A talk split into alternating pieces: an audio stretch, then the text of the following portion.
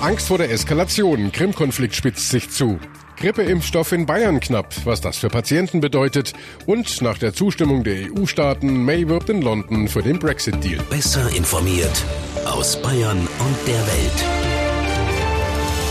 Antenne Bayern. The Break.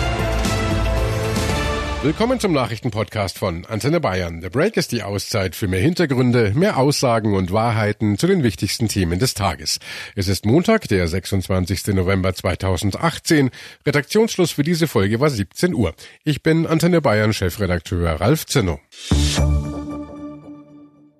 Gefährlich, was da gerade vor der Halbinsel Krim passiert. Der Konflikt mit Russland schaukelt sich dort bedrohlich hoch. Gestern hat Russland vor der Krim mehrere ukrainische Kriegsschiffe beschossen und sogar gekapert. Es soll dabei Verletzte gegeben haben.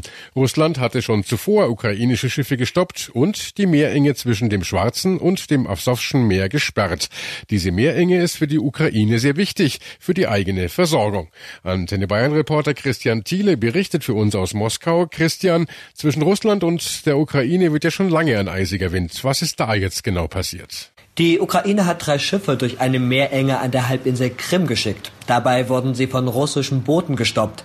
Ein Schiff aus Kiew wurde dabei gerammt. Richtig zugespitzt hat sich die Lage dann am Abend. Die russische Seite schoss auf Schiffe der Ukraine, um sie an der Weiterfahrt zu hindern. Und dabei wurden auch Seeleute verletzt. Sie schweben aber nicht in Lebensgefahr, sagt die russische Seite. Die Angaben lassen sich nicht überprüfen. Die Russen sagen, die Schiffe aus Kiew hätten keine Erlaubnis für die Fahrt gehabt. Kiew bestreitet das. Das Ganze spielt sich ja vor der Küste der Krim ab, die Russland 2014 annektiert hat. Wie ist da denn generell die Situation? Die Lage ist höchst angespannt. Seit Monaten werden dort immer wieder Fischkutter beschlagnahmt. Das Meer vor der Halbinsel Krim wird also immer mehr zu einem neuen Schauplatz im Streit zwischen den beiden Ländern. Russland beherrscht an der Krim eine Zufahrt und kontrolliert damit auch die Schiffe. Und äh, die Ukraine hat ja mittlerweile reagiert. Kiew hat seine Streitkräfte in volle Kampfbereitschaft versetzt. Der Befehl sei gegeben worden, nachdem der Sicherheitsrat des Landes die Verhängung des Kriegszustandes empfohlen habe, so das Verteidigungsministerium. Unterdessen hat Russland die Meerenge von Kertsch vor der Halbinsel Krim wieder für den Verkehr geöffnet.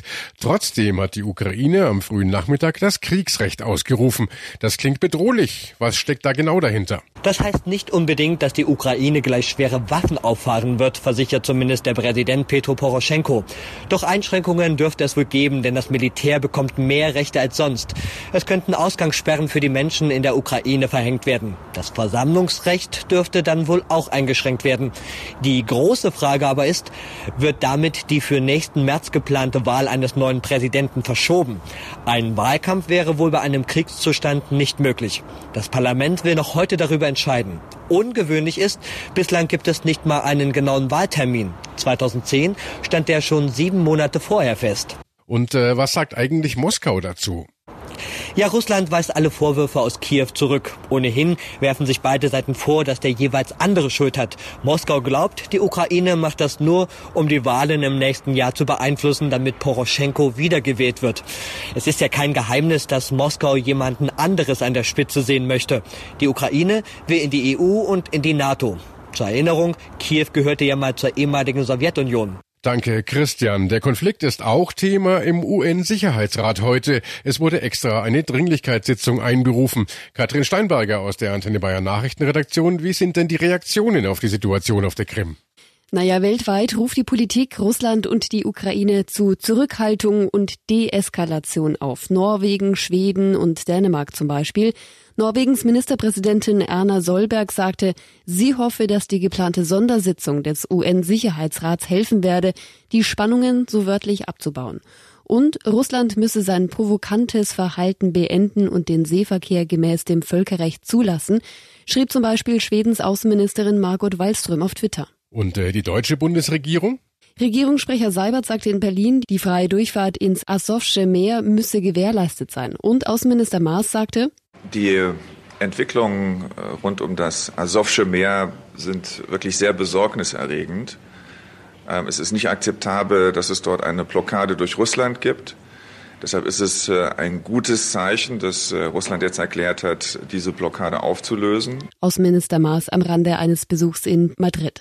Die Lage ist also ernst. Das zeigt allein die Tatsache, dass mehrere Sondersitzungen einberufen wurden. Genau, angesichts der Spannungen zwischen der Ukraine und Russland hat die EU eine Sondersitzung der für Sicherheitsfragen zuständigen Botschafter einberufen. Das Treffen findet jetzt am Nachmittag in Brüssel statt. Bis dahin war eigentlich geplant, erst morgen im Rahmen einer regulären Sitzung des politischen und sicherheitspolitischen Komitees über die jüngsten Ereignisse zu sprechen. Auch EU-Ratspräsident Tusk hat sich mittlerweile zu Wort gemeldet. Er verurteilt die Anwendung von Gewalt durch Russland. Russland müsse für die Rückkehr der ukrainischen Matrosen und Schiffe sorgen, so Tusk. Und auch die NATO befasst sich mit dem Thema. NATO-Generalsekretär Jens Stoltenberg hat auf Bitte des ukrainischen Präsidenten Petro Poroschenko eine Sondersitzung der NATO-Ukraine-Kommission einberufen. Danke, Katrin. Russland hat die bis dahin zur Ukraine gehörende Halbinsel Krim ja 2014 annektiert und seine militärische Präsenz dort ausgebaut. Die Straße von Kertsch trennt die Krim vom russischen Festland. Die Meerenge darf nach einer Vereinbarung zwischen den Nachbarstaaten dennoch befahren werden. Russland hatte nach der Annexion der Krim durch den Bau einer Brücke eine Landverbindung zu Südrussland geschaffen.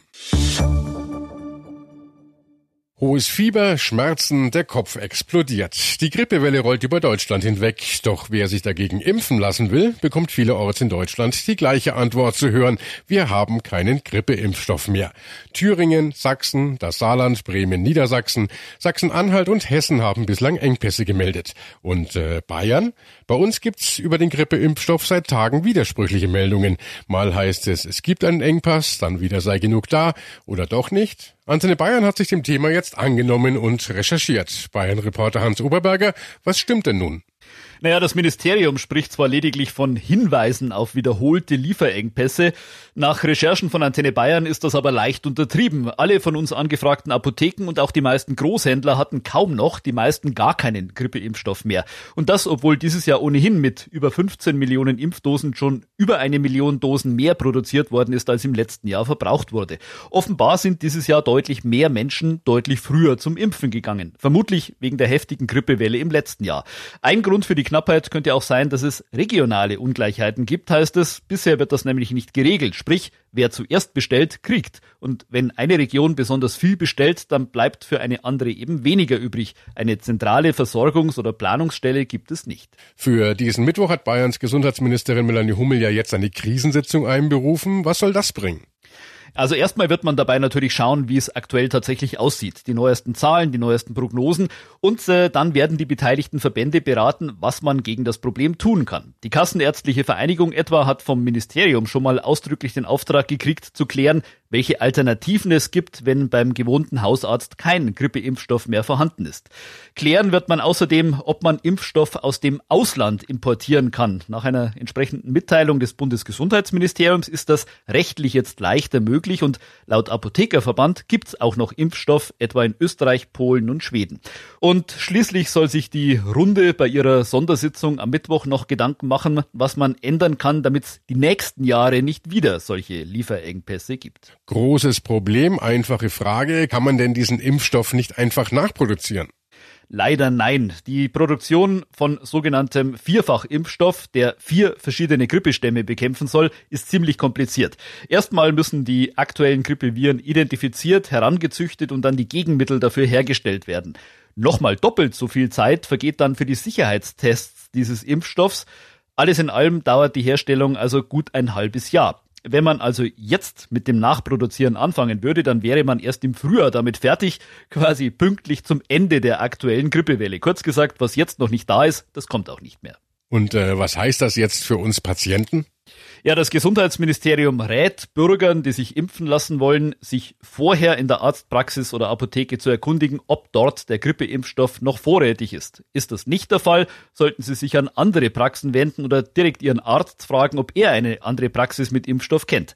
Der Bayerische Apothekerverband hat extra eine Tauschbörse eingerichtet, wo Apotheken, die noch was übrig haben, es anderen Apotheken zur Verfügung stellen können.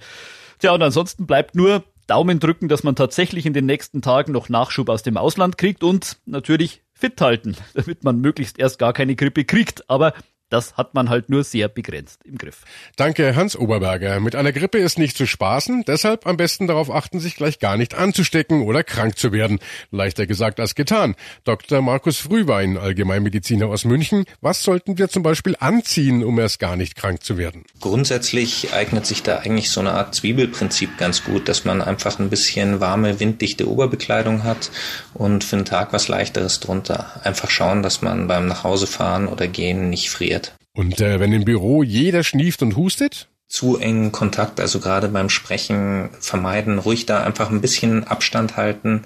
Kollegen, die krank sind, sollten sich einfach regelmäßig die Hände desinfizieren und da vermeiden, dass sie Bakterien oder Viren verbreiten und selbst schauen, dass man in der Zeit einfach eine gesunde, ausgewogene Ernährung, viel Vitamin C hat. Danke, Dr. Markus Frühwein. Nach monatelanger Kleinstarbeit haben die verbleibenden 27 EU-Staaten gestern dem Brexit-Paket zugestimmt. Dennoch sieht Bundeskanzlerin Angela Merkel noch hohe Hürden für einen geregelten EU-Austritt Großbritanniens. Im britischen Parlament ist nämlich keine Mehrheit für das Vertragswerk in Sicht. Unsere Antenne Bayern-Reporter Dieter Ebeling und Sylvia Cosidlo berichten für uns aus Brüssel bzw. London. Zuerst zu dir, Dieter, nach Brüssel. Was erwarten die Kommission und die Mitgliedstaaten denn nun? Welches Szenario ist das wahrscheinlichste? Nun, die Hoffnung ist eindeutig. Die EU möchte, dass der Austritt Ende März ein geordneter ist, dass also das Unterhaus dem Austrittsvertrag zustimmt. Die Frage ist aber, ob das nicht doch eher ein unwahrscheinliches Szenario ist. Falls London also Nein zum Vertrag sagt, dann droht das Chaos. Und da weiß man noch nicht, auch hier in Brüssel nicht, wie schlimm das dann wäre. Oder aber, auch das ist eine Möglichkeit, es gibt gar keinen Brexit. Das ist nicht wirklich wahrscheinlich, aber auch nicht ausgeschlossen lassen. Und das ist etwas, was die EU natürlich am meisten begrüßen würde. Und äh, was bedeutet die Vereinbarung für Verbraucher? Also ändert sich beispielsweise etwas in Sachen Fluggastrechte oder wenn ich etwas online in Großbritannien bestellen will? Wenn es den Brexit gemäß dem Austrittsvertrag gibt, dann würde das zunächst einmal für die Verbraucher ganz wenig bedeuten. Es bleibt im Wesentlichen alles beim Alten, denn es gibt eine Übergangsperiode, die maximal bis 2022 dauern könnte. In dieser Zeit gäbe es dann keine Beschränkungen der Reisefreiheit, es gibt keine Probleme, zum Beispiel bei Online-Bestellungen oder bei Flugbuchungen und erst 2022 würde darüber entschieden. Und bis dahin muss auch London noch Milliarden Milliarden in die EU-Kasse bezahlen, darf aber übers Geld gar nicht mehr mitreden. Nur bei einem Brexit ohne Einigung, da müssten wir uns auf richtiges Chaos einrichten. Silvia Cosidlo berichtet für uns aus London. Wie wird das Ergebnis des Sondergipfels in Großbritannien bewertet? Das Ergebnis stößt hier in London auf erheblichen Widerstand. Viele Brexit-Hardliner aus der regierenden konservativen Partei finden, dass Premierministerin Theresa May schlecht verhandelt hat. Auch die nordirische Partei DUP ist gegen die Vereinbarung. Sie droht sogar damit, Mays Minderheitsregierung nicht mehr zu unterstützen. Und die Opposition, die ist auch gegen das Brexit-Vertragswerk. Und äh, wie geht es jetzt weiter? Noch vor Weihnachten muss das Parlament über das Vertragswerk abstimmen. Bis dahin muss Premierministerin May noch viele Parlamentarier auf ihre Seite ziehen. Aus heutiger Sicht ist es eher unwahrscheinlich, dass der Brexit-Deal das Parlament passiert ohne dass es dabei heftig knirscht. Genau davor warnt ja EU-Kommissionschef Jean-Claude Juncker vor den Konsequenzen, falls das britische Parlament den Vertrag nämlich ablehnen sollte. Wenn dieser Deal nicht die parlamentarischen Hürden schafft, dann gibt es eben keinen Deal, sagte Juncker im ZDF. Jetzt sind seiner Meinung nach die Briten am Zug. Die britische Regierung hat dem, der Vereinbarung zugestimmt. Es ist jetzt Sache der britischen Premierminister und des britischen Kabinetts dafür zu sorgen, dass äh, das äh, britische Parlament zustimmt. Und einen Plan B, so sagt Juncker, den gibt's nicht. Dieses Deal, wie die Briten sagen, diese Vereinbarung ist die beste, die wir erreichen konnten. Entweder ist das dies oder es gibt äh, nichts anderes. Das müssen alle, die abstimmen, sowohl im Europaparlament als auch im britischen Parlament, sich zu Gemüte führen. Wenn dieser Deal nicht äh, die parlamentarischen Hürden schafft, dann gibt es eben keinen Deal. Und kein Deal wäre eine schlechte Option, so sieht das die britische Premierministerin May. Sie sagt, eine Ablehnung des Brexit-Vertragswerk durch das britische Parlament würde zu Spaltung und Unsicherheit führen. Eine Mehrheit dafür ist allerdings nicht in Sicht. Die Abstimmung im Parlament ist äh, britischen Medien zufolge wohl am 12. Dezember. Offiziell ist der Termin aber noch nicht. Großbritannien will ja in vier Monaten am 29. März die EU verlassen.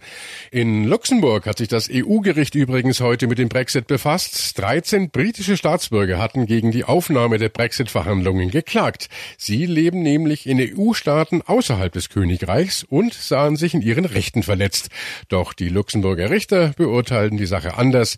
Sie haben die Klage gegen die Brexit-Verhandlungen abgelehnt. Und das war The Break, der Nachrichtenpodcast von Antenne Bayern an diesem Montag, den 26. November 2018. Ich bin Chefredakteur Ralf Zinno. Antenne Bayern. Besser informiert. Jeden Tag. Zu jeder vollen Stunde auf Antenne Bayern. The Break. The Break gibt's auch morgen wieder um 17 Uhr. Jetzt abonnieren.